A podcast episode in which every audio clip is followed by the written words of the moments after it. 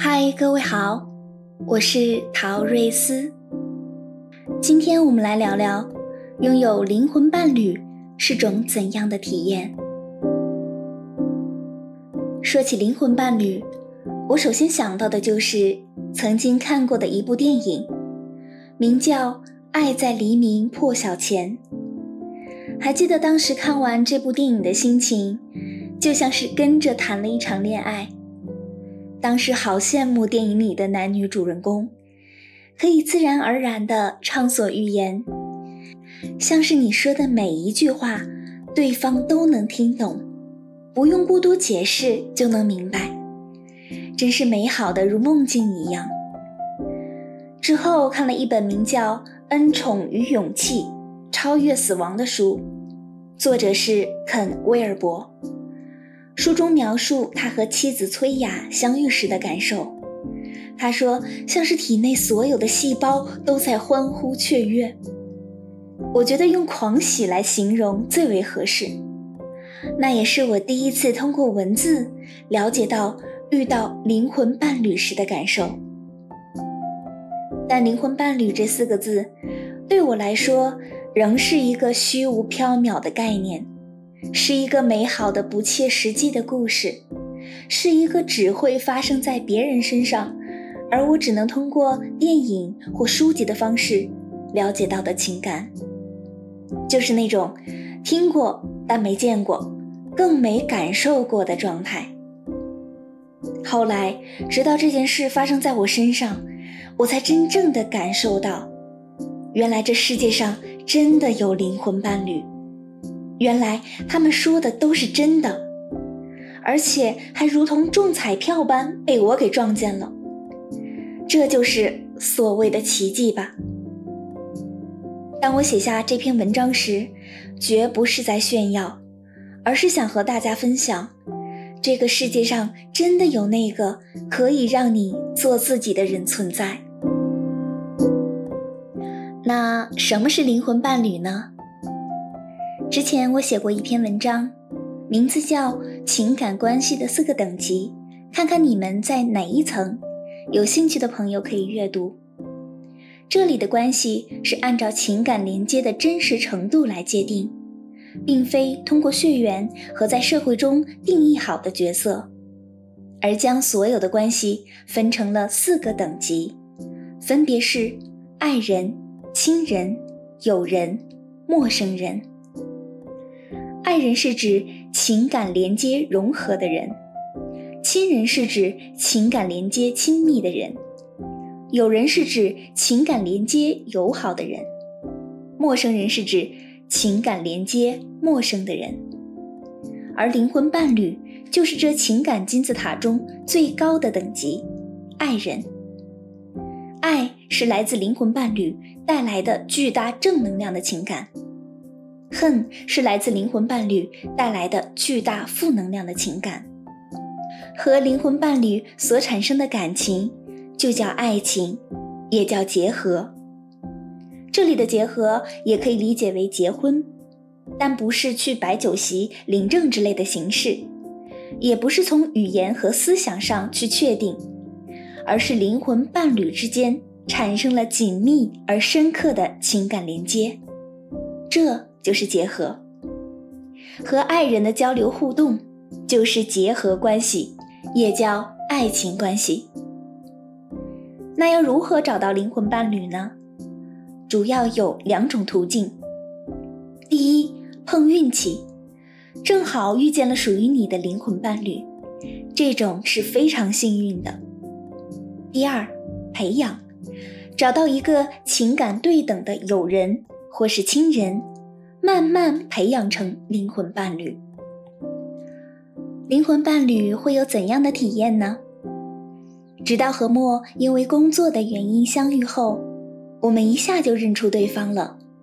那种感觉就像是你在对方身上看到了自己，他是你的另一个版本。你们本应是一体，但却被吹散了，而相遇时是分别多年后的久别重逢。爱传奇中有这样一段话。传说中，灵魂伴侣被创造出来时是成双成对的，历经千百年的轮回，彼此之间存在着永恒不渝的亲密感。但是我们每个人都是单独沦落到人间的，这单独是一种确凿的失落。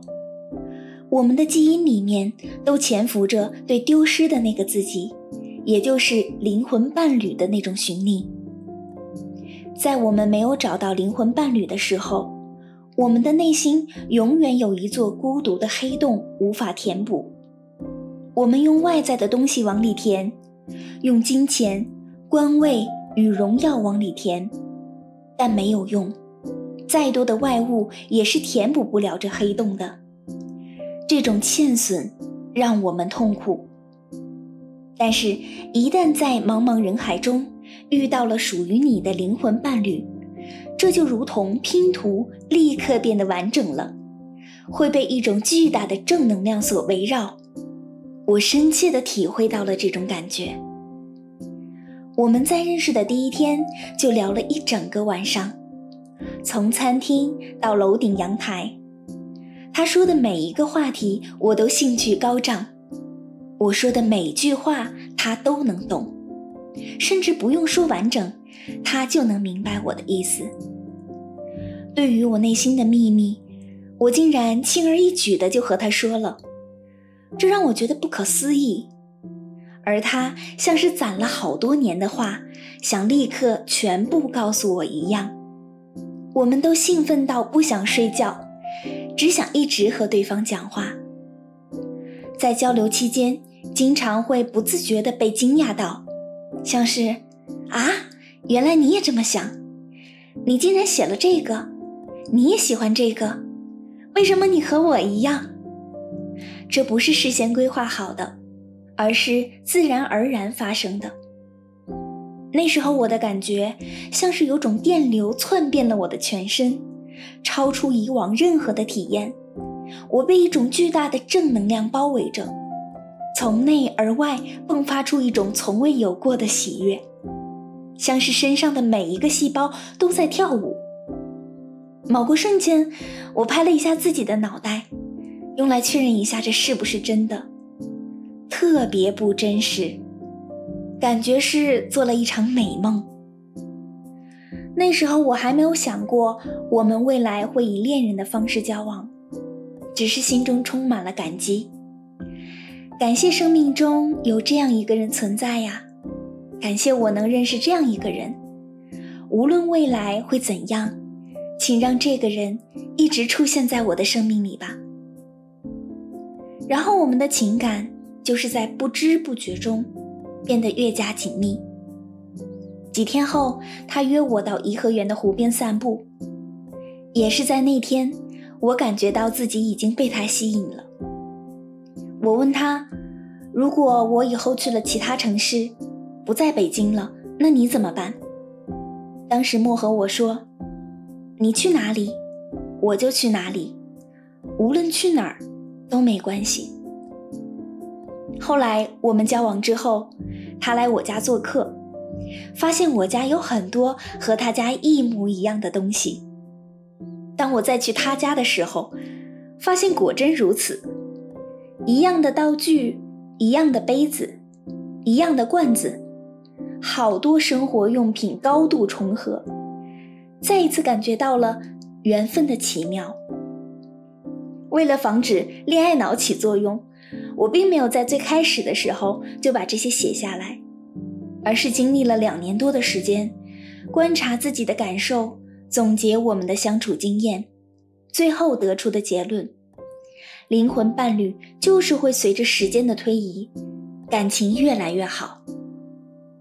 这并不代表生活中所有的事都如自己愿，两个人依然会有不同的看法，但却会以柔和、不伤害对方的方式进行。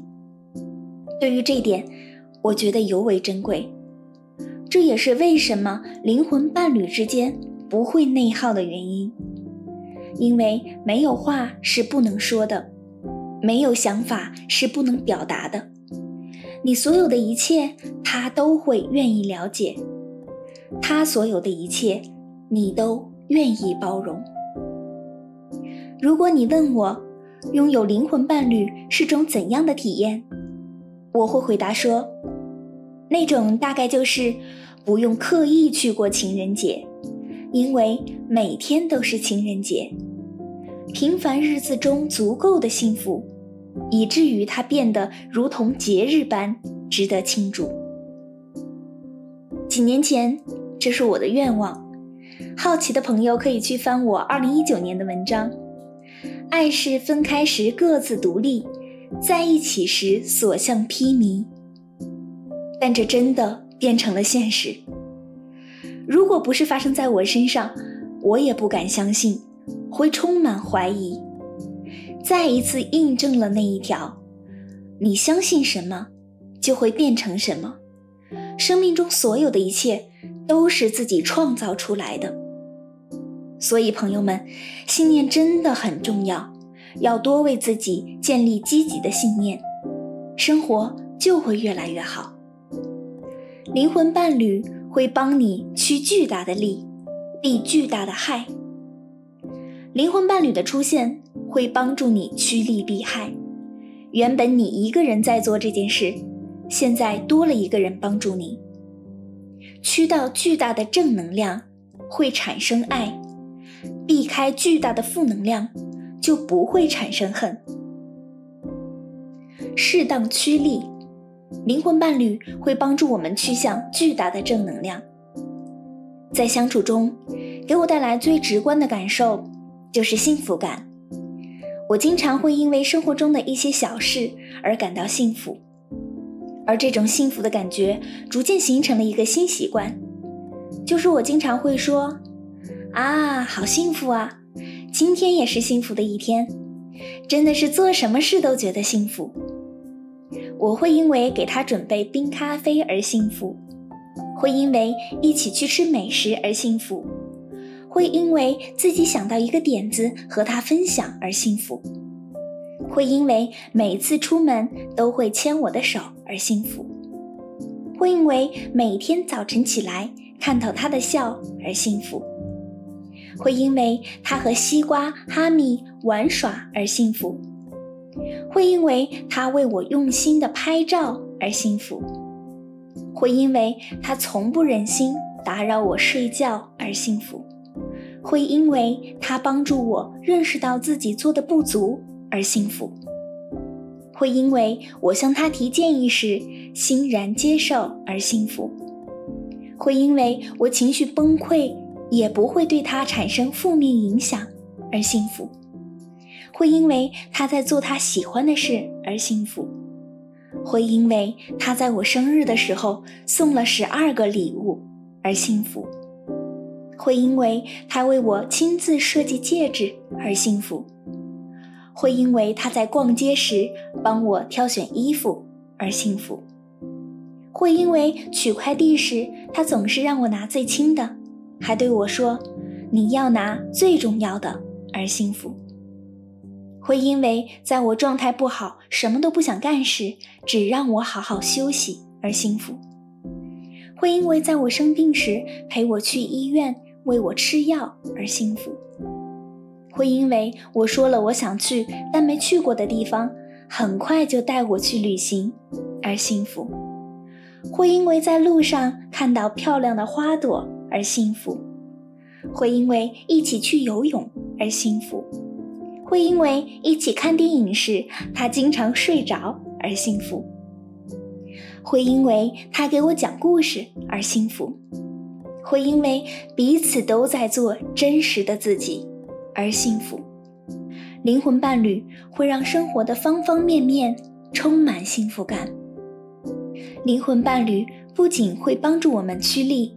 还会为我们避开负能量，它会帮助我们看到丢失的自己，找回属于自己的力量。和莫认识以前，我是一个很容易焦虑紧张的人，而他在生活中却是如水一般的柔和个性。对于他看重的事，态度明确，坚决执行。而生活中的小事，他的包容度非常高，或者说敏感度很低。每次我因为什么事而焦虑的时候，他都会提醒我，这不是什么大不了的事，你本来就已经非常好了，放松下来，你会做得更好。对于我不擅长的事，他也是鼓励我去尝试、去学习。即使我做的不好，他也会说：“能行动就是很了不起。”为我鼓掌、给我点赞，是他最常做的事。这两年多的时间里，无论生活发生什么，他都没有对我说过责备的话，只是如实的表达事实，不带有任何批评。我真的很感激他能有这样的特点，让我的生活平静而温暖。我逐渐变得不那么焦虑了，逐渐展现自己本真的样子，开心就大笑，难过就哭泣。我开心的时候，和身边的动物、植物们说话，分享我的喜悦，他也不会觉得奇怪。当我看着天上漂浮的各种各样的云朵，还会给他们编故事，莫总是听得津津有味。再也不用忍耐些什么，不用假装开心，也不用假装坚强，可以随自己心意生活。我和他分享伤痛，他会心疼；和他分享喜悦，会为我开心。灵魂伴侣会让我们找回原本的自己，真实的活着。帮助你去看见那个曾经忘记的自己。我们每个人的身上都有属于自己的人生课题需要学习。当这些课题还未被领悟时，他们就会不间断地更换马甲来伤害我们。我就有这样的课题，不知道如何拒绝别人，于是我总是一个人默默地承担了很多本不应该我承担的东西。在这中间不断的受伤害，不断的去违背内心，做一些我不喜欢的事，来逃避这种拒绝。莫看到这时的我，就像在看一个受伤的小孩。在我情绪低落的时候，他总是温柔的待在我身边，顺应着我的情绪，等我自己冷静下来，之后选择在我心情比较好的时候，告诉我。如何克服这个问题？改变自己不是一件容易的事，即使他说了之后，我知道有道理，但也不是立刻就能做到的。之后每一次发生类似的事情，他就提醒我要面对他们，才能避免伤害。一次又一次，不带指责、不带要求的提醒，这让我很感动。就是他从不逼迫我做任何的改变，即使是我不好的一面，我缺点的部分，他都全部接受。就这样，上个月的某一天，我终于决定要正视我的课题，做出改变，开始学习真实的表达我的内心，不再因为害怕拒绝他人而心生愧疚。我开始学习拒绝莫，不再害怕他的失望。真实的表达我的想法。我开始学习拒绝父母，不再害怕他们会生气而勉强自己去做我不认同的事。我开始学习拒绝朋友，不再害怕他们认为我不好而被迫答应对方的请求。这一步对我来说太难了，中间还出现过过敏反应，但是最终我做到了。莫为我的改变欢呼鼓掌。他对我说：“不要让自己受到伤害，任何人都不行。跨越自己的错误信念需要巨大的勇气。当我迈出了这一步时，我觉得自己真的太棒了，如同打赢了一场胜仗。这是我和自己的战争，是我和懦弱自我的战争。这一次。”我赢得了胜利。我不是一个轻易相信别人的人，总是带有深深的防备之心。这源于曾经受到的情感伤害，让我学会了保护自己。但是过度的保护也会将人置于心门之外。是否选择信任，那要看我遇见的是怎样的人。与其听对方说什么，倒不如看看他是怎样做的，而且是否能够持续的做一件事。刚认识莫的时候，听说他为了梦想，从初中开始坚持到现在。后来我发现，他不是说说而已，而是真的每天都在做。是我一个个日日夜夜的见证，是每一次的分享，让我相信，这是一个对待梦想始终如一的人。信任需要慢慢建立，即使是灵魂伴侣，也不是在一开始就能够拥有信任的，需要经历一系列事情之后，这个人始终如一的选择你、支持你、爱护你。你才会渐渐对他产生信任。你会渐渐发现，他是不会拿你和任何人比较的，别的任何人都不是你。灵魂伴侣不忍心让你失望，从而守护好好不容易建立起来的信任。在这个世界上，没有人是完美的，即使灵魂伴侣也是如此。只不过相比其他人，你们在意识上更同频，更了解彼此的想法和感受。那要如何与灵魂伴侣相处呢？一共有四点：一、抓大放小，会采纳，能包容；二、把握平衡，能行动，会休息；三、付出对等，能给予，会接受。四需求一致，可单一，可多重。抓大放小，会采纳，能包容。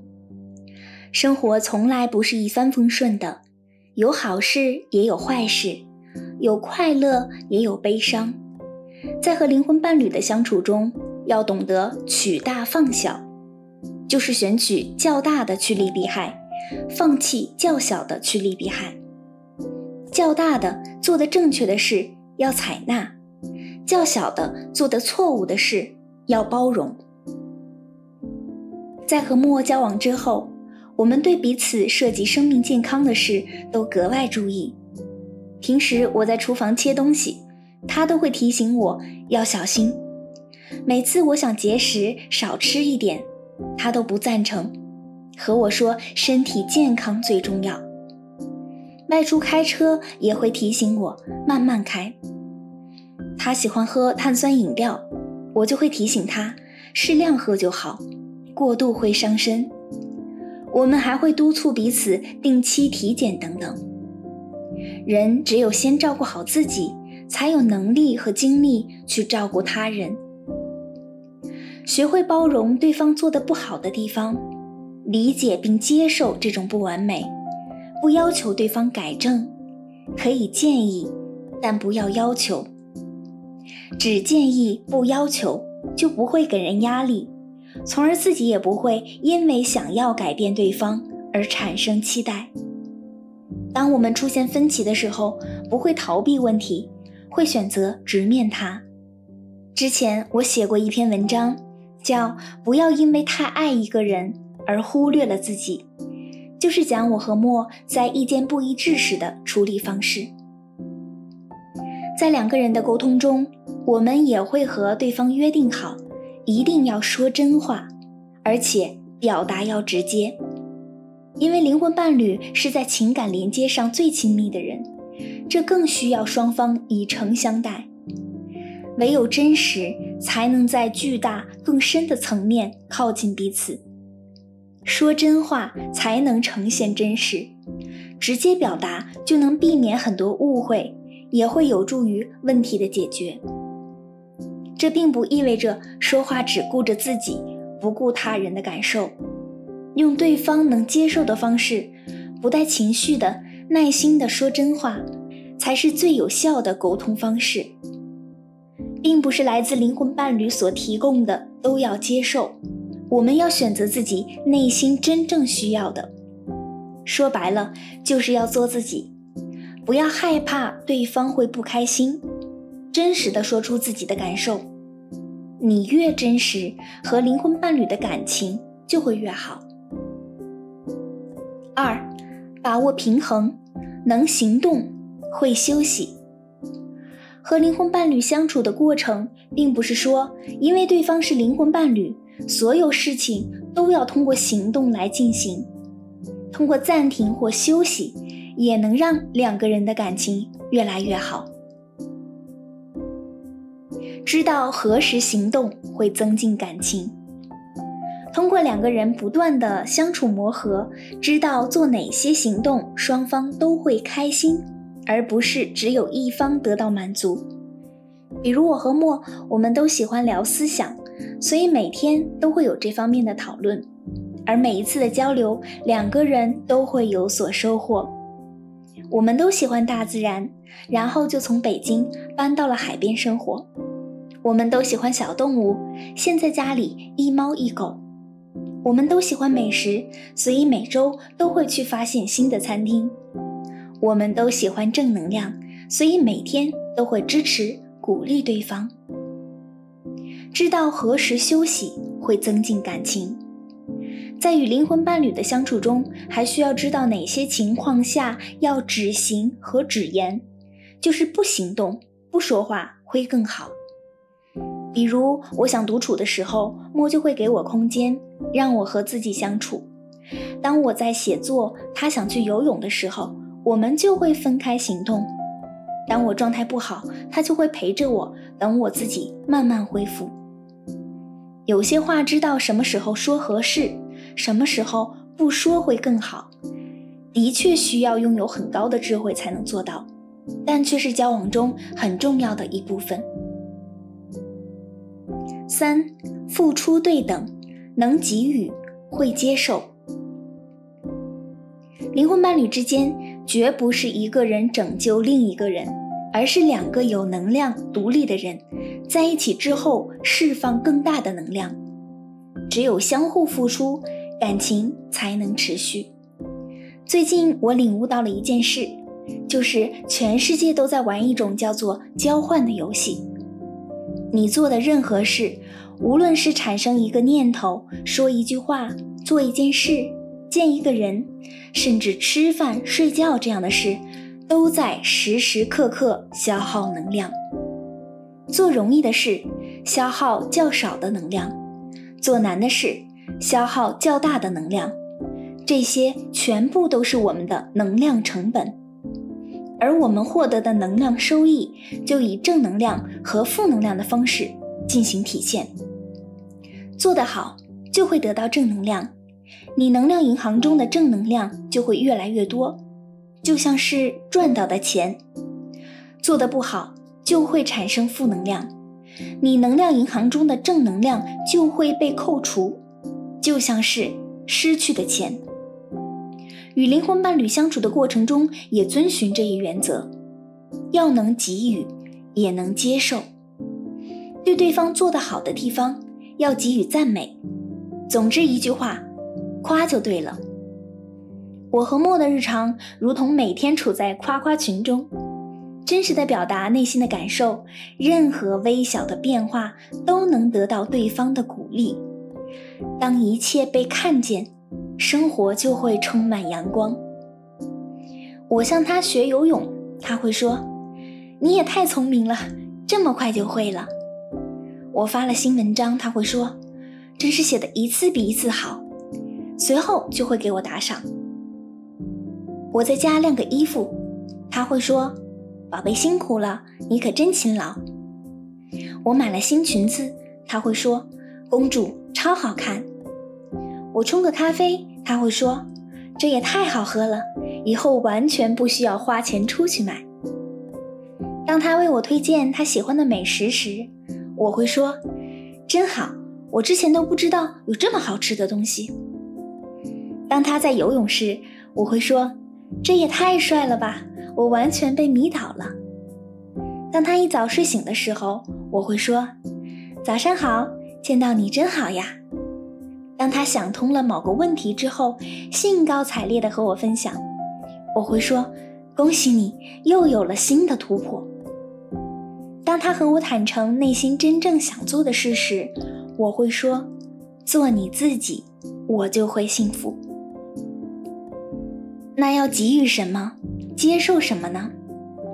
给予对方所需要的，接受你所需要的。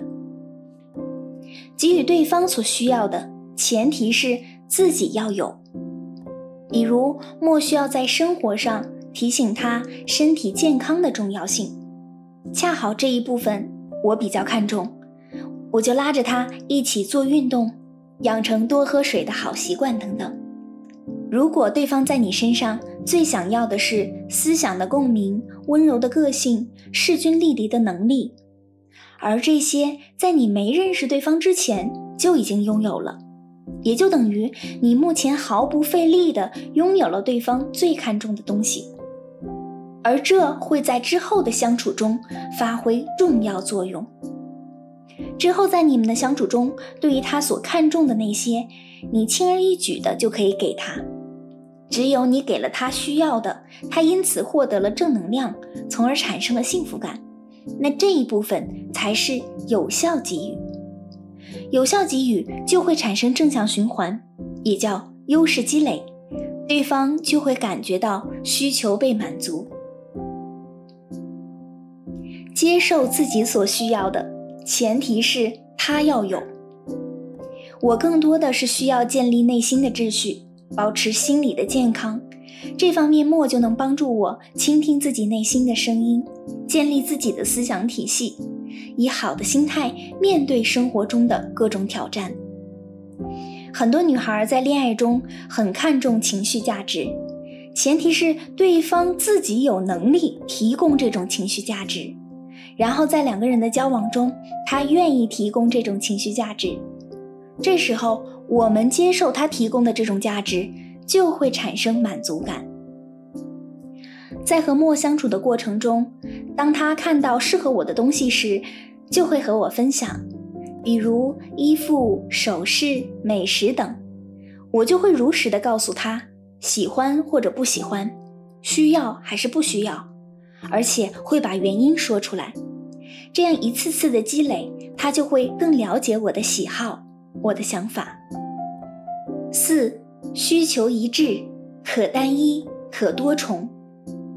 灵魂伴侣有两种情况，一种是满足了单个需求，就说明是在单个层面的灵魂伴侣；一种是满足了多个需求，就说明是多个层面上的灵魂伴侣。满足了单个层面的灵魂伴侣，最典型的就是伯牙和子期。只有子期能够这么理解、这么热爱伯牙的琴声、伯牙的音乐。子期去世之后，伯牙就把琴毁了，不弹了。他觉得再弹琴也没意思了。这就是灵魂伴侣中的一种类型，对方满足了自己在某个层面的巨大需求。还有一种就是满足了多个层面的灵魂伴侣，他们的灵魂契合度非常高，他喜欢的他也喜欢，他喜欢的东西他也喜欢，能够持续的互相吸引，在所有的问题上都无话不谈，而且时间越久感情越好，等于对方满足了自己多个层面上的需求，像是王小波和李银河。杨绛和钱钟书都是属于这类的灵魂伴侣，我和莫也是这种类型的灵魂伴侣。通常我一个表情，他就会知道我的心理活动，我对他也是如此。我们在相遇之前，也都相信有灵魂伴侣的存在，但都觉得自己可能遇不上。